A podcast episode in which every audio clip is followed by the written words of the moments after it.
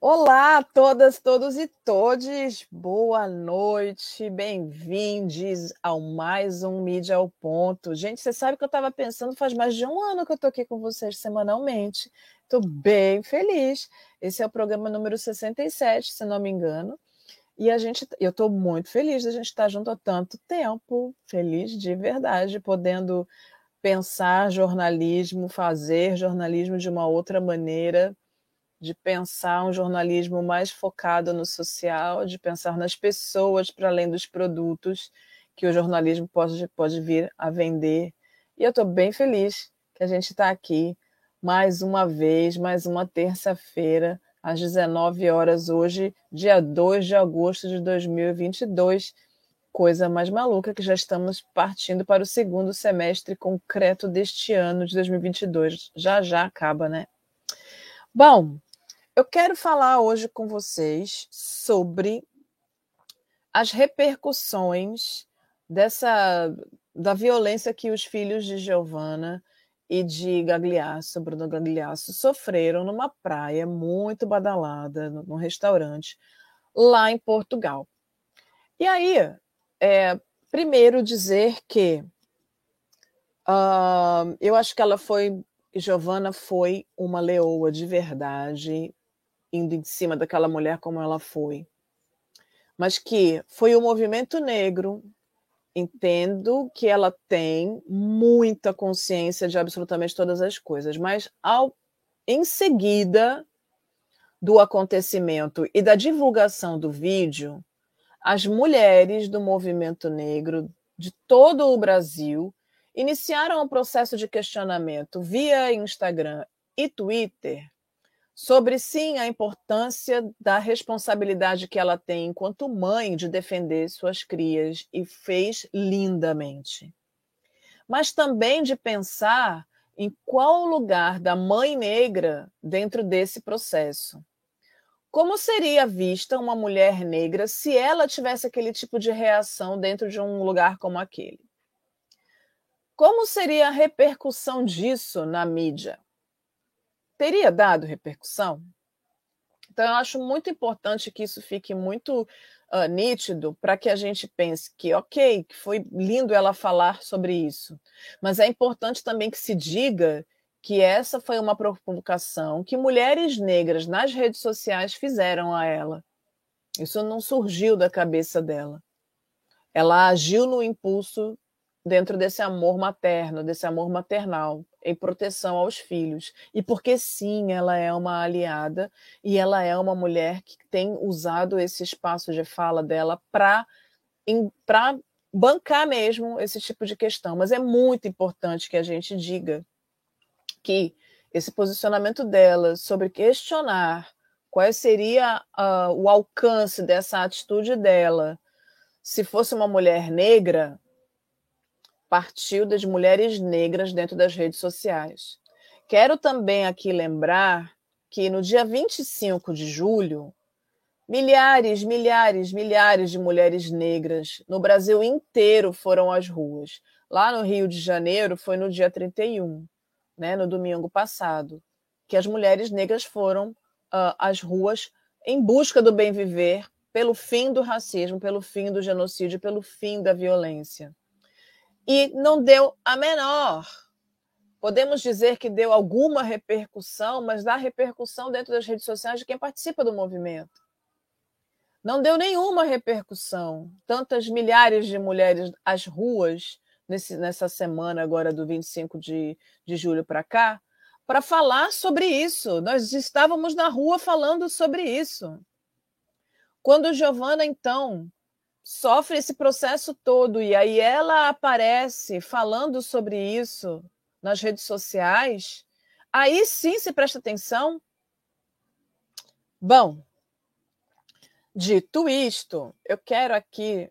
É, e aí, no domingo falou-se sobre isso no Fantástico. E aí, na segunda-feira, falaram outra vez sobre isso, e aí puxando um pouco mais para a questão da maternidade da mulher negra e dessa coisa de que mulheres negras são taxadas de loucas quando elas defendem as suas crias ou violentas, né? Uh, E ela, enquanto mulher branca, conseguiu botar a boca no mundo para defender, então que ela pegou para ela também essa bandeira da defesa das mães.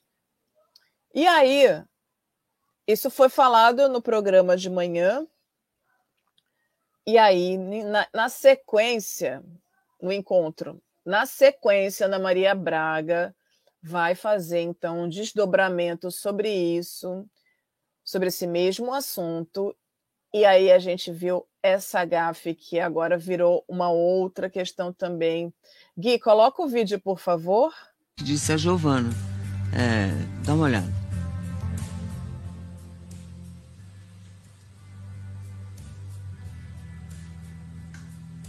Entrou um VT errado aí, a gente vai corrigir.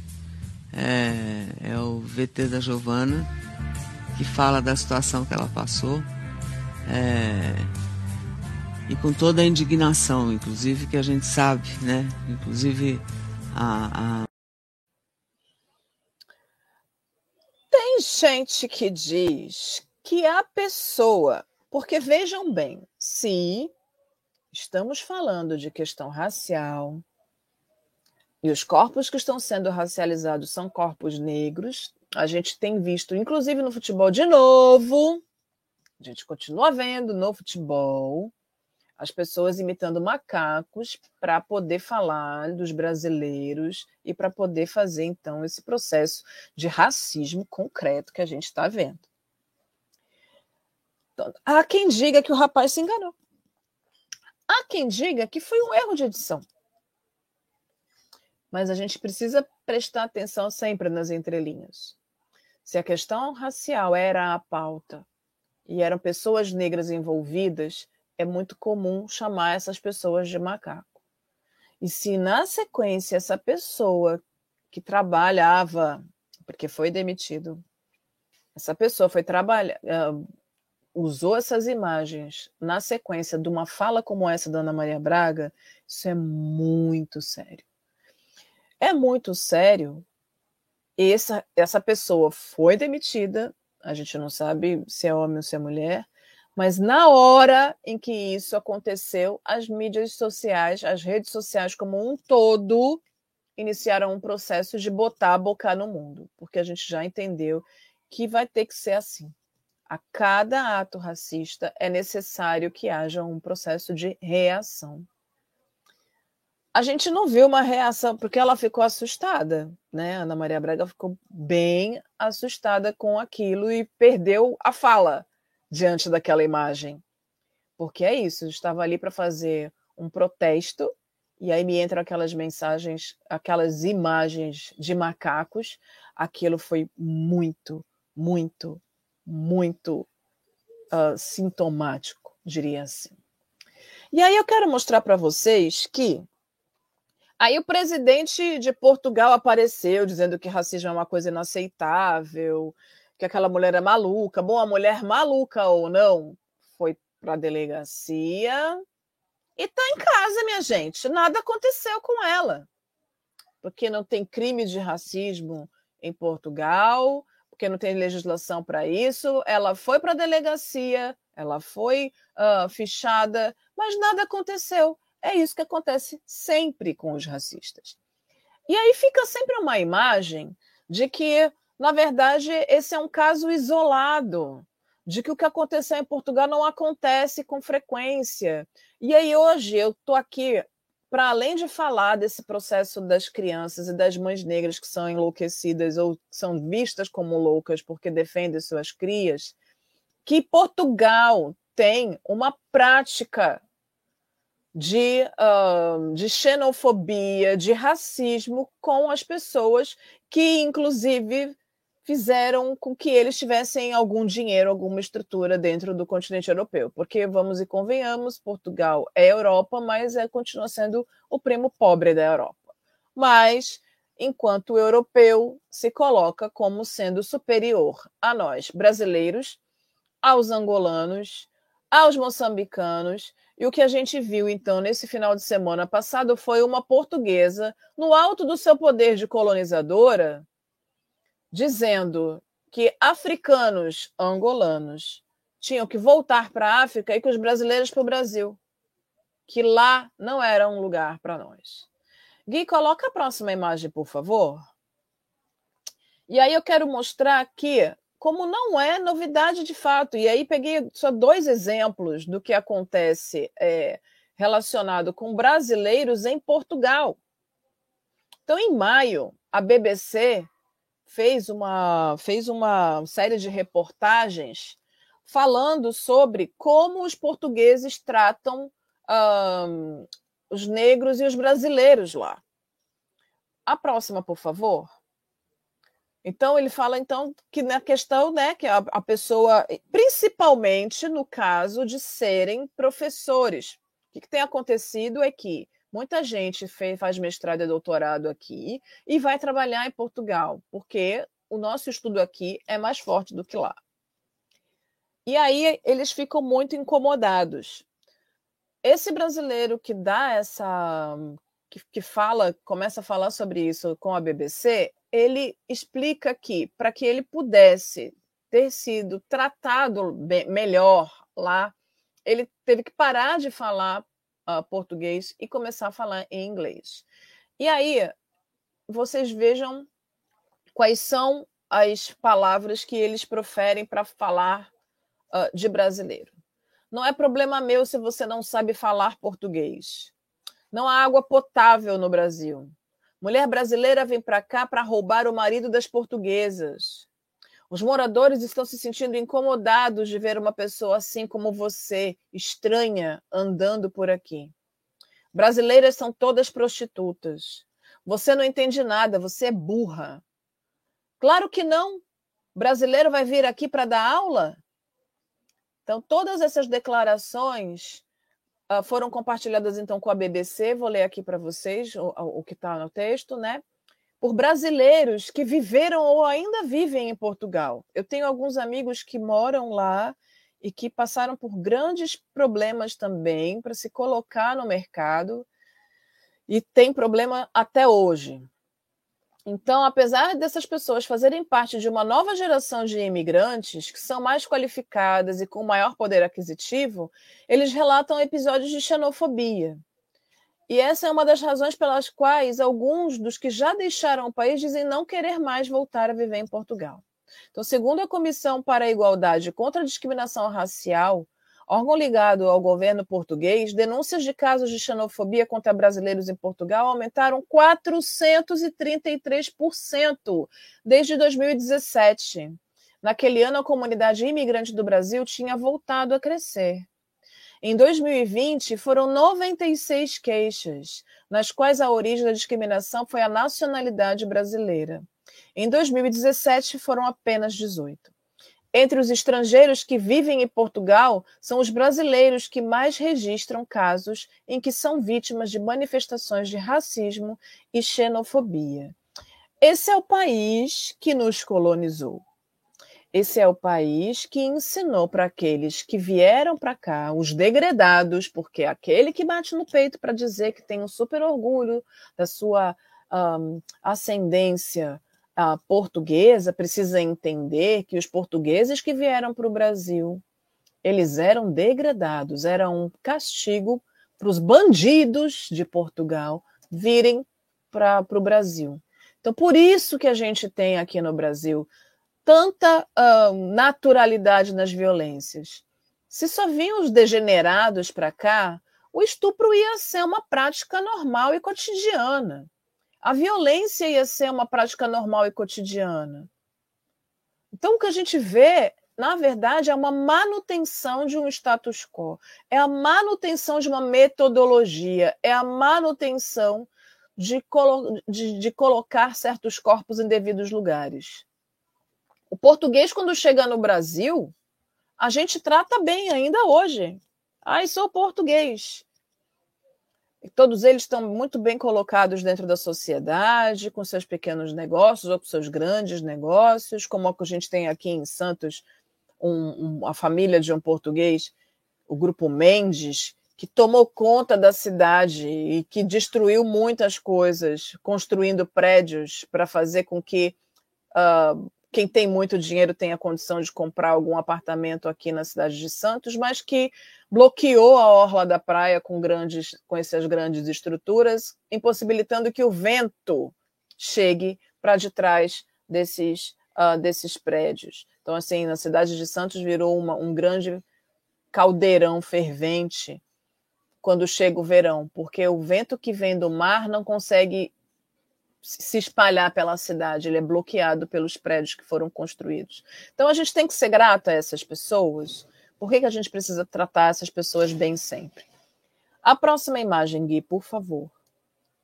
Essa é uma outra matéria de abril agora de 2022 também, do jornal Nexo, falando que os que brasileiros denunciam xenofobia em universidade portuguesa, é a universidade um, na área do direito, e que eles foram.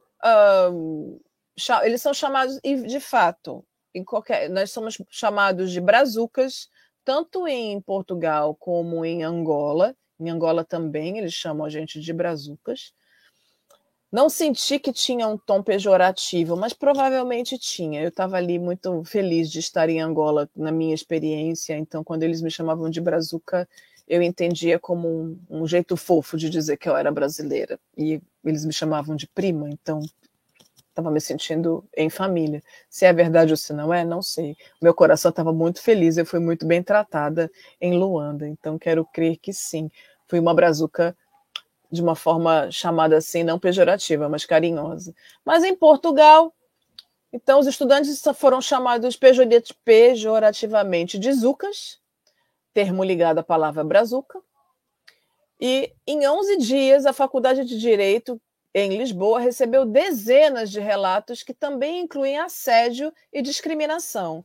Porque é isso, aquilo que a pessoa diz sobre um, que a gente viu alguns testemunhos, né, da pessoa falando sobre que mulher, todas as mulheres são prostitutas, que a gente está indo para lá para roubar os maridos coloca o corpo da mulher negra num lugar de coisa, que foi o que eles fizeram sempre. E esse ciúme que a mulher portuguesa tem da mulher negra brasileira é um problema delas, porque elas sabem que os portugueses gostam das mulheres brasileiras, acham as mulheres brasileiras bonitas e atraentes, o que não quer dizer que nós aceitemos esse processo todo vindo deles, mas que na verdade é isso. Oh, Gui, coloca a próxima imagem, por favor, que te, traz um texto, um pedaço do texto sobre a próxima. Isso. Essa é a foto, então, da, da faculdade de Direito, né? Que fala, então, que no espaço de 11 dias, após o Conselho Pedagógico da Faculdade de Direito, olha só, a, a Faculdade de Direito abriu um canal de comunicação para saber se havia casos de xenofobia, ou seja, houve um edital aberto para que as pessoas de outros países aplicassem e pudessem ir estudar fora. Existe uma movimentação muito grande dentro das universidades, uh, das grandes universidades ao redor do mundo, do que eles estão chamando de internacionalização. Então, eles estão convidando, uh, com, inclusive com bolsas de estudo, pessoas para irem estudar nessas universidades para movimentar, para fazer troca cultural, enfim. Como já havia tido casos anteriores de, de, de, de assédio, tanto assédio moral quanto assédio uh, sexual e xenofobia e racismo, então a universidade resolveu abrir um canal de comunicação para receber essas informações. E aí, vocês vejam bem que a Logo na sequência de que abriram esse canal, 31 pessoas do corpo docente da instituição foram alvo de denúncias. E a informação foi publicada na segunda-feira, então, numa segunda-feira, no dia 4 de abril, no jornal português Diário de Notícias. E aí o que a gente está vendo é, para além da violência que já é sofrida dentro da estrutura da universidade pelos colegas portugueses que estavam se sentindo ali, na verdade, um, meio que perdendo espaço para os estrangeiros, a gente vê a questão do assédio moral do docente sobre o discente, do professor sobre o aluno. Então, é o lugar daquela pessoa que diz para você que você tá ali por quê? Porque você é bolsista, né? Porque ali não é um lugar para você. Porque você, afinal de contas, não sabe nem ler nem escrever direito. Tá fazendo o quê ali? Portugal é Europa, você volte para o seu lugar. Então, importante de perceber que essa luta que a gente tem aqui no Brasil, inclusive, também, de fazer com que os docentes entendam um, a importância do que eles fazem na saúde mental e da responsabilidade que eles têm com a saúde mental dos seus discentes, dos seus alunos. Lá em Portugal, o que a gente vê é uma questão de xenofobia. São pessoas incomodadas com o fato de ter tantos estrangeiros na sala de aula. Quando a gente fala aqui no Brasil, o que a gente vê de assédio moral é justamente de que também tem a ver muito com a questão racial, mas muito, muito, muito um, com essa questão do poder, né? De, de poder dizer para aquele aluno negro que veio da periferia que ele não pode estar ali dentro da USP, porque aquele não é um espaço para ele.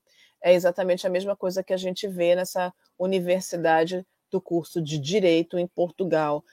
E também muito para alertar, sabe, a todas aquelas pessoas que têm interesse de estudar, de fazer pós-graduação, graduação fora do Brasil, prestar bastante atenção nesses lugares para onde você vai, ou estar muito fortemente preparado psicologicamente para enfrentar essas coisas, porque infelizmente em qualquer lugar do mundo que o brasileiro vai é dessa forma que nós somos recebidos, principalmente mulheres negras, com essa questão da objetificação e da invalidação da nossa intelectualidade. Então é muito importante que a gente uh, preste muita atenção nos lugares para onde a gente quer ir e nos espaços que a gente quer articular.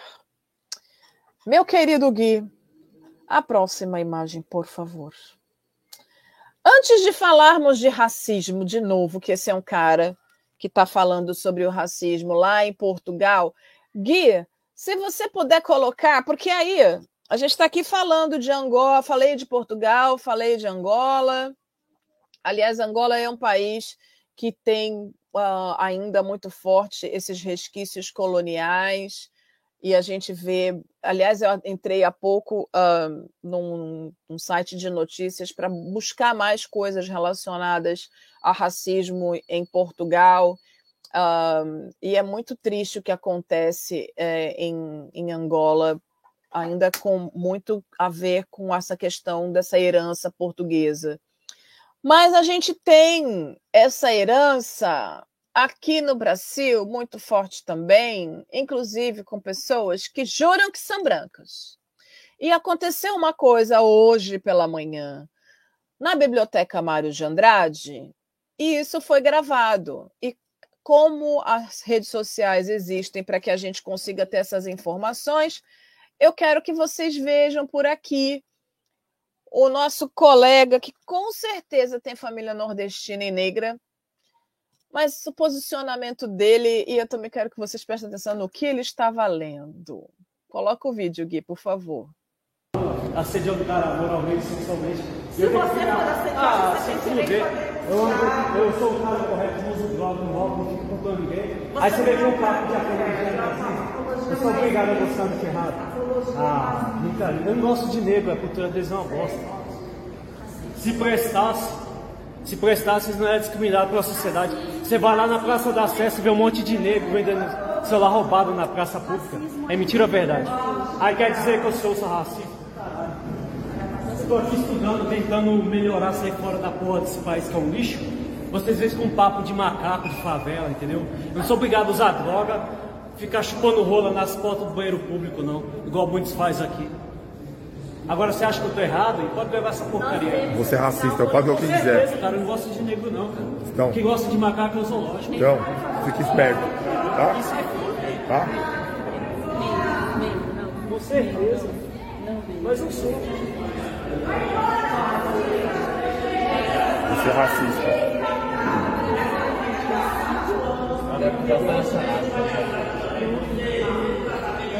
Aí você chega no banheiro aqui, vê um monte de viado querendo chupar minha rola, querendo comer meu cu e fala que eu sou homofóbico. Eu tenho que se fingir de bobão, de otário, pra não arrumar confusão e discussão. Aí vem um palhaço aqui, negro aqui, filmando, ele é racista. Eu sou obrigado a gostar de pagode, macumba. Continua, continua. Entendeu? Chegou Continua, não, cara. Você tá vendo papel de Fica na sua, Eu fica na aqui, sua. Eu tô na minha, Fica cara. na Você sua. que vem na minha. Tá? Fica sou na obrigado a gostar de você, não, cara. Fica na sua. Seu racista. Com certeza, cara. Gosto de negro, não, velho. Não são todos, mas a maioria é uma bosta, não vale nada. Se valesse, não tava todo mundo lá na cadeia, entendeu?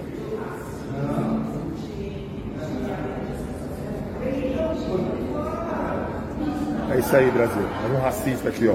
Com certeza, cara. Mais um Pode fumar. racista. pode Sua, sua vida, sua vida, parceiro, tá em... Você não tem noção. Você não, Não, tem noção. noção eu tenho. Não, você não tem noção. Eu tenho noção de você, cara. Você tá defendendo uma coisa que não, não tem nada a ver, velho. Então, e aí o que a gente vê dentro desse vídeo? Violência, né? O posicionamento dessa pessoa, o que essa pessoa é capaz de fazer, lendo sobre a vida do Hitler, deixando ali muito nítido que ah, o espaço do embate dele é contra todas as formas de vida, e a única forma de vida que para ele é válida é a branca, que inclusive não é a dele, não é mesmo? Porque aquele homem não é branco. Eu acho que ele não sabe disso, talvez. Mas o que mais me incomodou em tudo isso foi que a única pessoa que entrou no embate ou que ia entrar no embate foi silenciada, que foi uma menina branca que estava um pouco mais à frente. E aí um homem branco também foi lá e a silenciou. Mas esse mesmo homem branco não foi capaz de chegar perto desse homem que estava dizendo impropérios para silenciá-lo também. E é disso que se trata quando a gente fala da questão do racismo estrutural. A gente tem a sensação de que quando as pessoas ficaram incomodadas, e, essa, e, a gente só tem acesso a esse vídeo porque um homem negro ficou incomodado e foi lá e fez o vídeo. A biblioteca Mário de Andrade é um espaço de criação de cultura, um espaço muito importante no estado de São Paulo, no Brasil, enquanto espaço de, de leitura e de acesso à informação uh, e a bibliografias muito importantes que só tem lá. Eu acho que o mais importante para a gente observar nisso, para além dessa reprodução desse discurso perigoso, que a gente já deve imaginar qual é o caminho político que esse homem segue, porque essas pessoas estão cegas e eles acharam realmente, acham realmente que, é, que, que tudo que eles estão dizendo é válido. Mas a violência é que não é válida. E o mais triste de tudo isso é que quando a violência é contra os nossos corpos, a gente não tem o direito de revidar, a gente não tem o direito de responder, a gente precisa buscar outros caminhos para a gente sair desse círculo ou dessa, desse, desse estereótipo de sermos violentos. E quando a gente não reage, eles entendem que eles têm que eles têm o direito de fazer o que eles quiserem, porque a gente não pode mesmo reagir. Então a gente precisa começar a pensar nas formas reativas.